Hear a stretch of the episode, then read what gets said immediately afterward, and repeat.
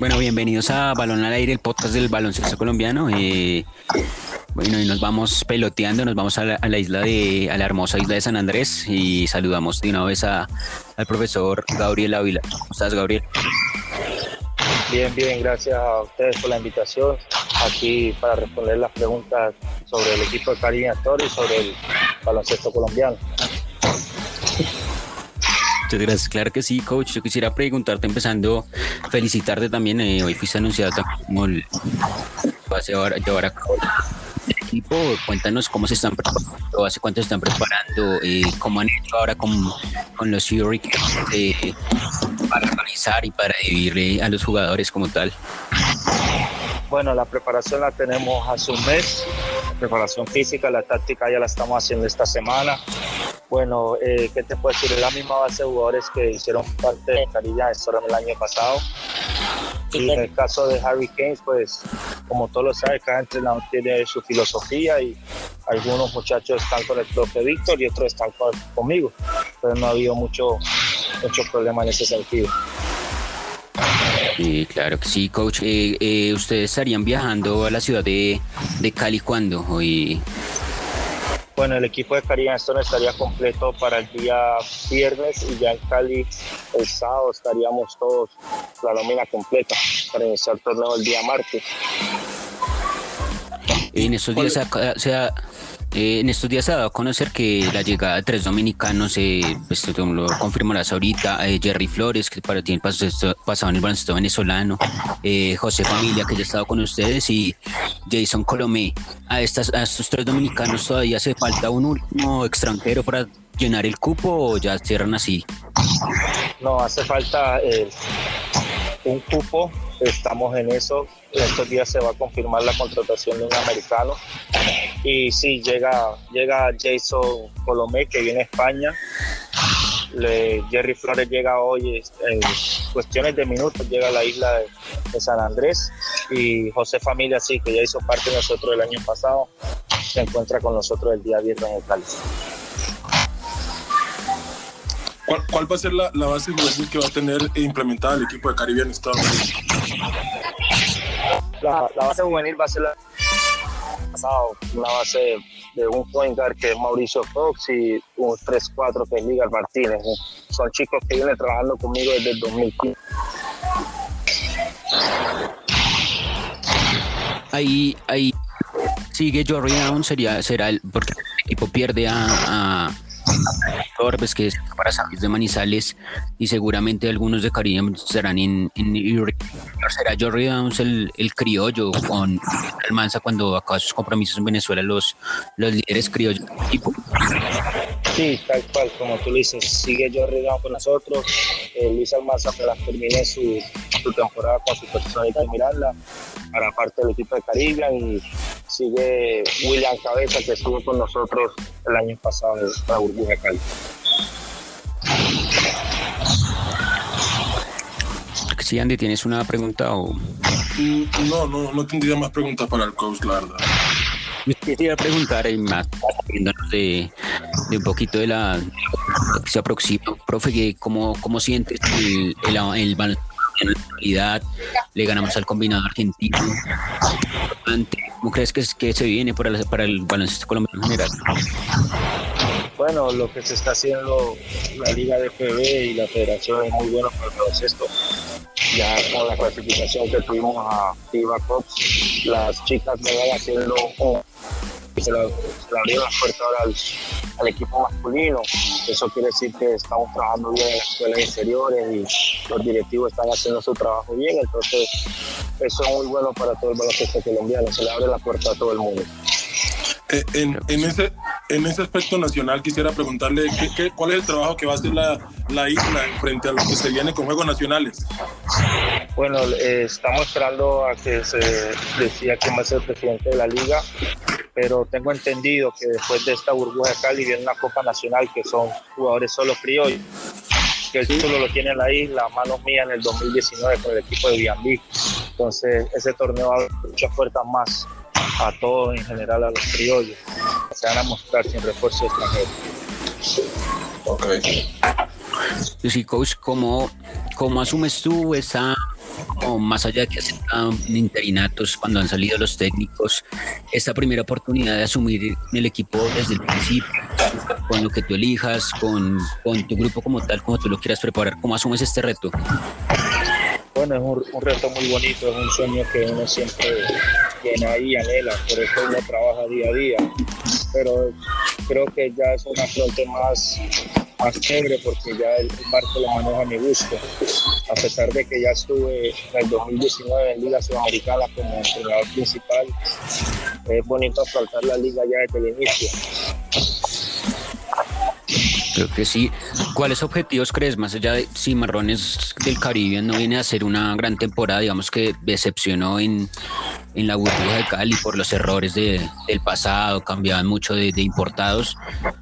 ¿Cuál es el objetivo y qué nos qué se podía cambiar para no repetir año anterior? Bueno, yo creo que eh, la actitud que se tenía algunos jugadores, la filosofía del juego, creo que eso no fue lo mucho que atinamos con, con el profe Rodolfo Fonseca, pero espero que las cosas se den este año y, y juego a juego y que todo salga positivo para el equipo Caridad de Estados Unidos. Excelente. Yo también espero que pues, sea una gran temporada para el equipo de Cimarrones Caribe y que puedan de verdad demostrar de qué está hecho la isla y el talento que hay ahí, ¿no? Sí, la isla tiene mucho talento.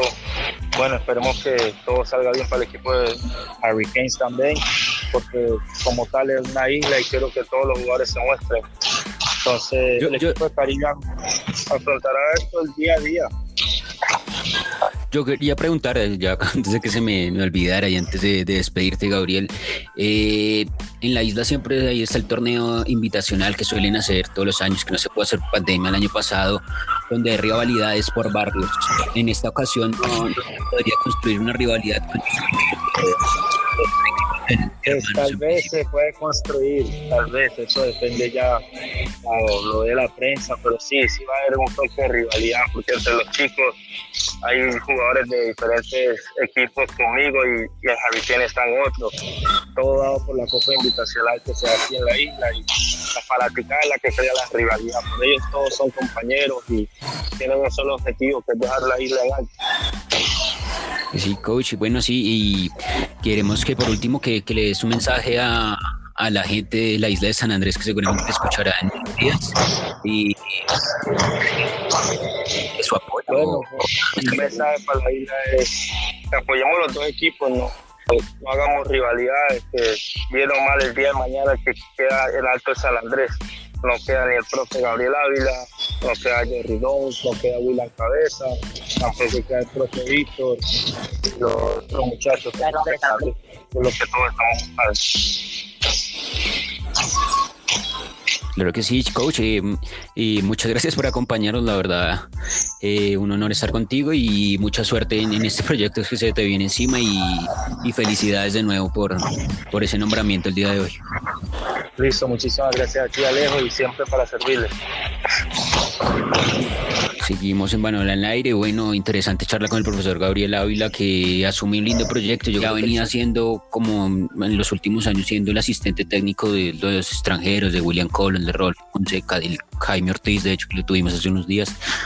Y ahora asumir este reto, yo creo que va a ser muy lindo para él. No, interesante también, va a ser un, reto para ver un nuevo entrenador que está en la, en la nueva mira de lo que va a ser el nuevo talento, la nueva sangre, por así decirlo, que vienen nuevas oportunidades de entrenadores con talento y con trayectoria que han estado ahí esperando pacientemente su oportunidad. Creo que el profesor Gabriel Ávila está más que preparado para este reto de lo que es la profesional involucradísimo también en, su trabajo, en una entrevista en, en, en, situ, en la locación precisamente en la cancha, me imagino ya esperando a, jugadores para un nuevo, entrenamiento. Nos decía que Jerry Flores ya, ya estaba por aterrizar y hace como dos horas ya estaba en el aeropuerto El Dorado, así que en instantes yo creo que no sé si entrene hoy, pero seguramente sí se ha presentado el dominicano. Eh, pero discutamos esto de la isla, ¿cómo ves? Yo le pregunté al profe Gabriel de, de las rivalidades, ¿cómo ves tú que conoces muchos de estos jugadores tan andresano, que muchos han estado en Baby, en Hoppy, en Barrack, ¿cómo ves se podría crear una rivalidad entre estos dos equipos. Creo, creo que no, creo que actualmente la isla está pasando por un tema de recuperación, reestructuración, está pasando por el tema de lo que fue el, eh, huracán Iota o la tormenta Iota, no sé, no sé, no me acuerdo ahorita en qué grado estuvo ya categorizado, pero ese, ese evento natural, algo que golpeó muy fuerte a la isla, creo que va a unirlos mucho más, entonces creo que no va a haber esa rivalidad por ahora, o a menos de que lleguen a la final, habrá la buena competencia, pero creo que en estos momentos la isla está buscando más de unión, de, unión, sí, sí, la, la, unión, llamar al, al, todo el país a que los miren, a que por favor no los olviden, que solamente no sea un tema de, de, vacaciones y ya. Entonces creo que va a ser un tema más de unificación de esos dos equipos y de esa, como hablaba el profe, de esos jugadores que se conocen y son amigos, más que una rivalidad en esta versión de la burbuja que sí, mm, Gabriel nos decía que va a continuar Maurice Fox, Martínez, la llegada de Luis Almanza seguramente cuando acabe con Supersónicas de Miranda, eh, la continuidad que seguramente el capitán del equipo con Luis Almanza, Jory Downs, eh, y los extranjeros. ¿Cómo analizas este equipo, William Cabeza? ¿Cómo lo analizas tú, Andy? ¿Tiene potencial para pelear o se queda corto? ¿Ves, ¿Veías que el equipo del año pasado incluso era mejor? No, no, es que hay, hay un tema en el baloncesto sanantesano que es de que o sea, si ellos entran en un esquema que van acoplados en el, desde el principio del torneo, van a poder tener buenos resultados. Pero si es un equipo que tiene las variantes que siguieron el año pasado, no va a poder acoplar y tener esa continuidad para poder resolver problemas que se presenten durante el camino. Entonces yo creo que va, va, va a influir mucho en cómo comience la temporada para ellos y cómo lleguen de, no sé, mm, de ritmo sus extranjeros y demás para poder examinar un poco más eso. A mí me gusta mucho más observar al primero que hablar y mucho más en estos casos de pandemia, donde no sabemos cómo llegan los jugadores, cómo están, si están bien, si están óptimos. Un caso un poco complejo en ese sentido para mí. Exacto. Bueno, analicemos en la temporada pasada de, de Cimarrones y bien sobre el final tuvo un repunteo que más allá que hasta la última fecha, a pesar, dependiendo de resultados, tenía posibilidades de clasificar, finalmente no pudo. Es un equipo que tenía un ex NBA, eh, la Barba Green, como era apodado por los compañeros de, la transmisión, y tenía un jugador recién salido de una gran universidad como Watkins, que se fue a mitad de temporada por una lesión, pero lo estaba haciendo bien, el mismo Luis Almanza, que estaba haciendo bien las cosas, Diego Moquete, Juan Miguel Suero, pero parece, yo siento que este equipo pierde eh, baluartes con Franklin Forbes, que seguramente lo conoces, que es un jugador muy destacado en la isla, que no esté Michael Jackson nuevamente en este o en Hurricanes es una baja grave para, para estos equipos porque es la estrella de, de la isla San Andresana. Eh, yo siento que se pierde un poco, pero habrá que ver porque los errores que se cometían fue el del pasado era que cambiaban, perdían un partido y cambiaban en un extranjero. Entonces yo creo que es un aspecto a corregir. Yo siento que es un equipo que puede pasar la pelea a cualquiera. Los, digamos, los jugadores isleños son, son muy talentosos, y si no los con los chocuanos de los que se dedican gracias a ese deporte desde pequeños. Sí, eh, eh, tienes toda la razón Alejandro en ese sentido y toca, como pues hablábamos, estamos recalcando, mirar un poco ese tema de cómo llegan estos jugadores y el tema de la rotación, cómo se da, ¿no? Entonces, creo yo que van a tener una buena, insisto, desde que pisen fuerte desde el primer partido van a poder tener un buen ritmo y un desarrollo del torneo como tal. Que sí, y bueno, pasemos a, la vereda del frente, a al reciente Hurricanes con, con la ficha de Condors. Aún no se sabe oficialmente si, si fue un alquiler como hace Cimarrones del Choco con, con Caribbean o la venta de, de, la ficha. Eh, ¿Qué opinas de, de esto, de, de, la llegada de Hurricanes a esta temporada? no, da alegría, vuelvo y digo, todos los equipos que puedan sumarse y que puedan dar un poco más de nivel y darle oportunidad a más jugadores, da alegría. Eh, pues creo que es una noticia grandísima y también de gran, eh, digámoslo así, por un lado es como un sinsabor, o sea, es como algo agridulce porque por un lado se fue un equipo que es Cóndores y por otro lado llegó un equipo nuevo, pero digamos que ahí está supliendo la posición, pero eh, digamos que es algo muy bueno para más oportunidad en la isla, más oportunidad para los jugadores también afrodescendientes que están allá, que también son que le dan mucha oportunidad eh, en esos equipos de la isla a, a, a, estos jugadores, entonces creo que van a poder eh, tener una gran gama y amplitud, ¿no? Poder hacerlo. Creo que sí, y también Hurricanes que que sí está armándose con un poquito más de jugadores más, más reconocidos que pues de hecho que jugaban en Caribe en la temporada pasada como va falta de confirmación oficial claro está que serían Juan Guerrero que es el el pivot de, la selección dominicana con Eloy Vargas, eh, Jaelin Johnson, que ya ha estado en las organizaciones sanandresanas en el pasado, eh, Tony Mitchell, que jugó en los Detroit Pistons en algunos partidos en, su carrera, después eh, más allá que haya pasado por la NBA, a nivel latinoamericano le ha ido muy bien, muy recordado en Cocodrilos de Caracas e incluso en el baloncesto dominicano, en las diferentes ligas que, que juegan en este país. Y el otro sería John Merchant, que que lo conocemos, lo vimos. ¿Qué, me puedes decir de John Marchand?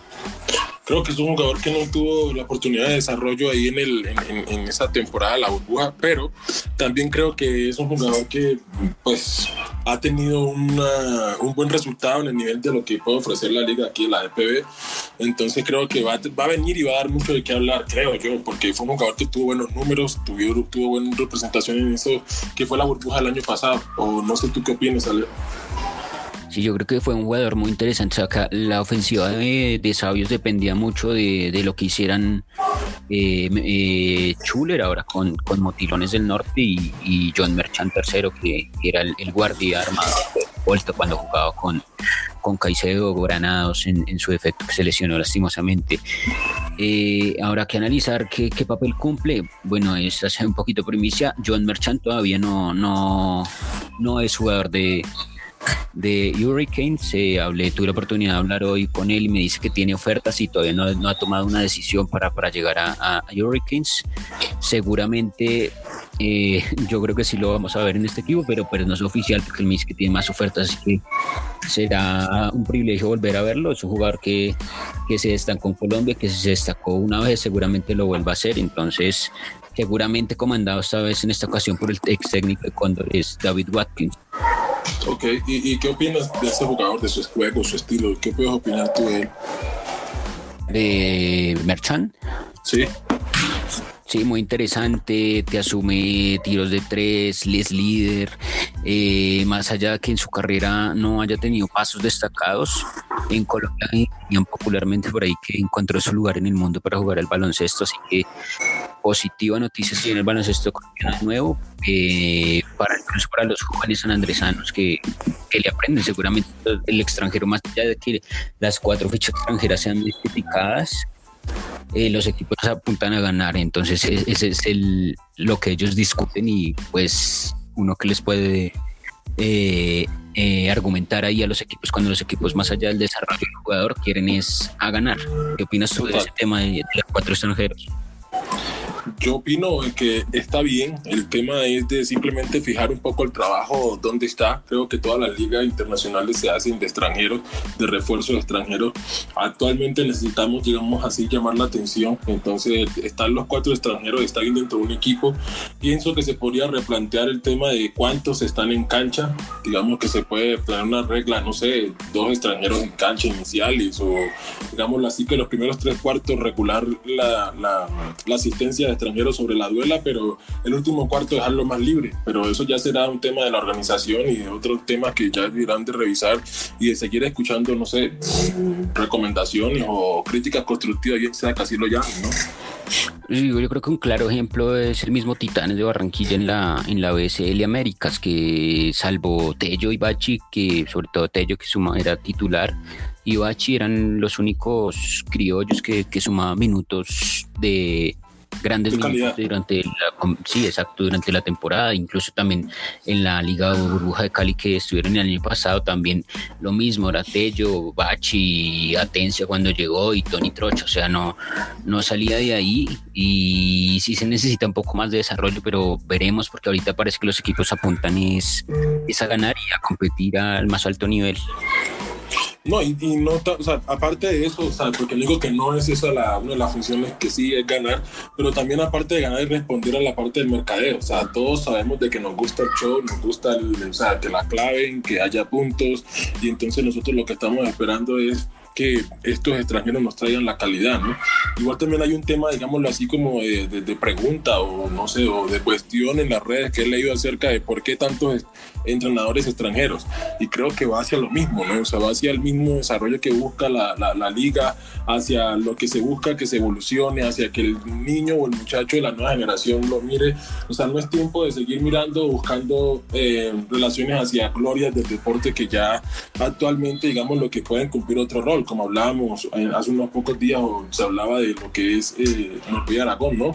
Que es un jugador de mucha experiencia, con una gran capacidad física y atlética completamente, pero igual sabemos de que va a cumplir un rol distinto por lo que, por la intensidad de lo que representa una liga de estas condiciones, la burbuja, y también por lo que está en el nivel de los chicos jóvenes, ¿no? Que bien es un nivel físico fuerte en el que llegan. Así es, sí, exacto. Yo creo que eso es lo que necesitan los equipos. De hecho, ahorita que hablamos, tocamos el tema y seguramente Diver Pérez lo veamos en alguno de estos dos equipos en busca de lo mismo, de, guiar a los jóvenes, digamos, de Diver, más allá de los gustos o, o no, es un jugador de mucha experiencia, de selección Colombia actualmente.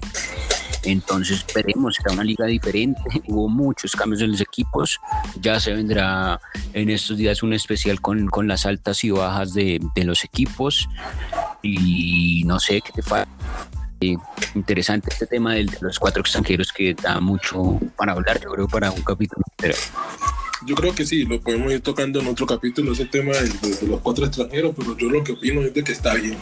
Se necesita que la liga se vea más los extranjeros brindan ese, esa visibilidad de que necesitamos hacia afuera, hacia el exterior, y necesitamos que también tenga un poco más de nivel y de calidad la liga. Entonces creo que, no quiero decir que los jugadores colombianos no dan la calidad o el nivel, pero creo que también es necesario un poco más de lo que se ve en la NBA o en cualquier otra liga, bien sea amateur. Siempre vemos un tema de extranjeros y demás. Yo creo que el tema está en la regulación de cuántos extranjeros pueden estar dentro de cancha, no dentro de un equipo. Claro que sí, yo creo que ese debería ser la, el tema, digamos, sí, sí.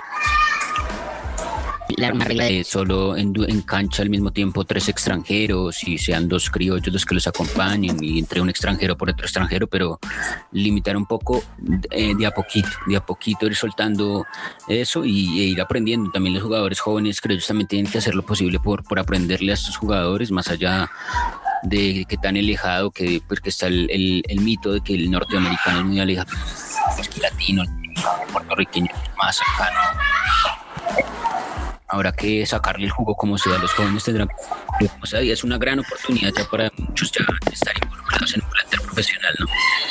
Total, eso es realmente cierto y esperemos a ver cómo o sea, el desarrollo se dé a la base de esta regla o estas eh, funciones de lo que es la liga. Creo que a nosotros nos escuchan varias personas ya con el tema de esto de nuestros seguidores, entonces creo que si alguien de la DPB nos está escuchando o puede llegarle el mensaje, por favor, revisen el tema de la, del ingreso. No revisen el tema y no vayan a eliminar la cantidad de extranjeros, sino el ingreso de cuántos extranjeros están en la cancha.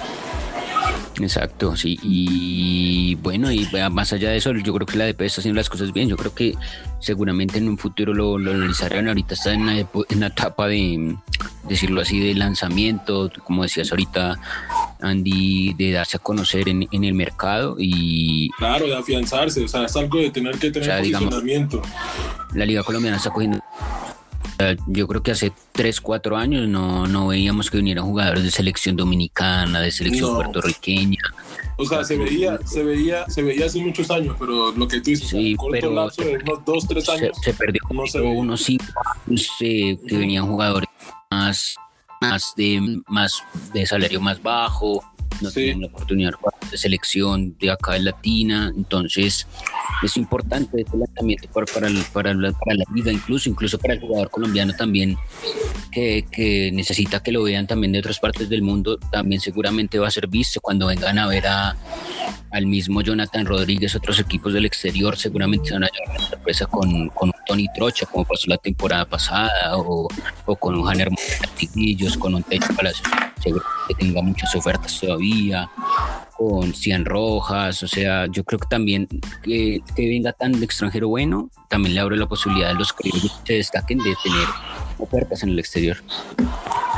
Es verdad, Alejandro. O sea, yo lo que quería también aportar ahí a lo que dice es de que, aparte de eso, es que los extranjeros que vienen, depende del nivel que ofrezcan o que tengan acá, retan también a que el jugador colombiano se exija. A que mejore o a que, o a que saque sus nuevas herramientas, sus nuevos recursos, debido a que cuando uno es deportista y uno ya está acostumbrado a jugar con el mismo compañero o con los amigos, eh, digámoslo así, en el torneo nacional, en el torneo élite, en el torneo de barrio, entrenar con ellos, entrenar juntos, pues ya llega un punto donde tú ya sabes cuáles son ciertas falencias, ciertas eh, virtudes que pueda tener, hasta dónde pueda llegar, cuáles pueden ser sus variantes que pueda tener. Entonces ya tú te preparas para muchas cosas. Lo contrario que pasa cuando tú ya llegas y ves a un jugador completamente nuevo con el cual no te has, no te has eh, enfrentado nunca, entonces ya llega a un nivel o sea, mental y físico diferente. Entonces creo yo que eso es lo necesario, por eso o sea, recalco y digo que no, el tema no va hacia cuántos extranjeros vienen, sino hasta cuántos extranjeros están eh, en, la, en, en, en, la cancha. La en la cancha. Sí. Sí, exacto. Y, y resaltar también el, el trabajo de, de, las organizaciones también muy organizadas, en, porque en la etapa de pandemia y sacar los recursos para participar también es, es de admirar. Dos organizaciones que se cayeron finalmente que pues no conocemos las razones exactas, seguramente fue por porque no se consiguieron los recursos suficientes, pero un, un varapalo duro para, para la DPB, que dos, dos organizaciones nuevas que, que se les había dado la aval para participar se, se bajen de, del barco.